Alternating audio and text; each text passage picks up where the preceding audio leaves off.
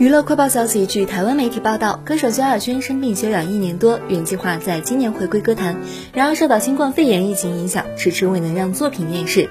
他无法兑现诺言，频频遭到失望歌迷斥骂，疑似影响心情。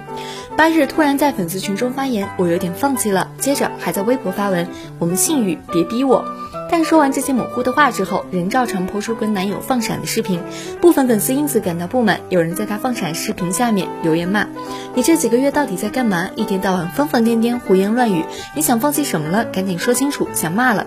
对于网友这番言论，萧亚轩亲自回应：“礼貌一点，客气一点。”尽管如此，网友还是接着骂：“每次说话也不说清楚，有事说出来，大家也不是不能理解吧？”